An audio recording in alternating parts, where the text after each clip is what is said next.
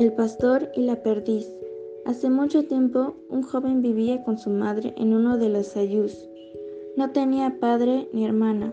Él pastoreaba por los campos sus ovejas y sus llamas. Era tan dedicada a su tarea como si fuera una hija mujer. En las tardes retornaba puntualmente a su casa arreando sus animales. Sucede que un día conoció a una joven pasar por esas pampas desoladas. El joven, acompañado siempre de su carnero más grande y blanco, le habló muy amenamente. Cuando llegaba el atardecer, él le proponía ir a su casa. Luego ocurrió que la joven se convirtió en perdiz y es así como él se la llevaba a casa. El joven tenía una chuspa grande, pues servía para llevársela a la perdiz. También llevaba una ración de tostado para la joven. Pastoreaban juntos todos sus animales de forma diaria. De esto no estaba nada entera la madre, pues no le dijo absolutamente nada.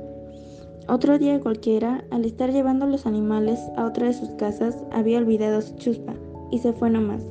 Ya a media mañana, y mientras caminaba el joven, se acordó y exclamó, Ah, qué olvido, ¿por qué me habría olvidado? Ese día lo pasó muy apenado. Casualmente, la madre fue a esa misma casa que era como un depósito. Al llegar, se había sorprendido al tropezarse con la chuspa. ¡Ay! Mi hijo había cazado una perdiz. Tras haber encontrado la perdiz, pensando y pensando, resolvió. Bueno, se lo cocinaré esta perdiz para cuando mi hijo llegue del pastoreo. El joven llegó por la tarde a su casa totalmente apenado, pues luego de haber encerrado los animales en su corral, buscó rápidamente su chuspa, encontrándola vacía en el suelo. Todavía no había preguntado nada a su madre. En eso fue llamado. Entra a la casa, hijo, y ven a comer. He preparado la perdiz que habías cazado.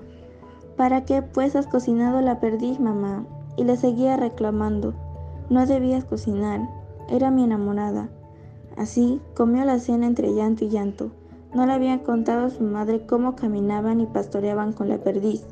Una vez cocinada, tuvo que comer no más, pero guardó sus huesos como si fueran de oro. Después se animó a contarle. A mí me apareció una joven, y esto has hecho mamá. No debías hacer por ningún motivo. Debías haberme hecho conocer, pues hijo. Al joven, no pudiendo hacer nada, se sentía impotente. Esa noche durmió triste y apenado, pero así triste y apenado, seguía llevando a sus ovejas y llamas hacia la pampa.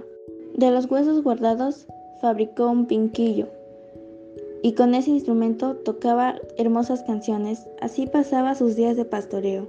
Un día, al estar cuidando a sus animales, un gran ventarrón se lo llevó dando vueltas y vueltas. Desde ese día nunca más apareció el joven. No se supo ni a dónde podría haber llegado. Solo se difundió la noticia de que ese ventarrón lo hizo desaparecer.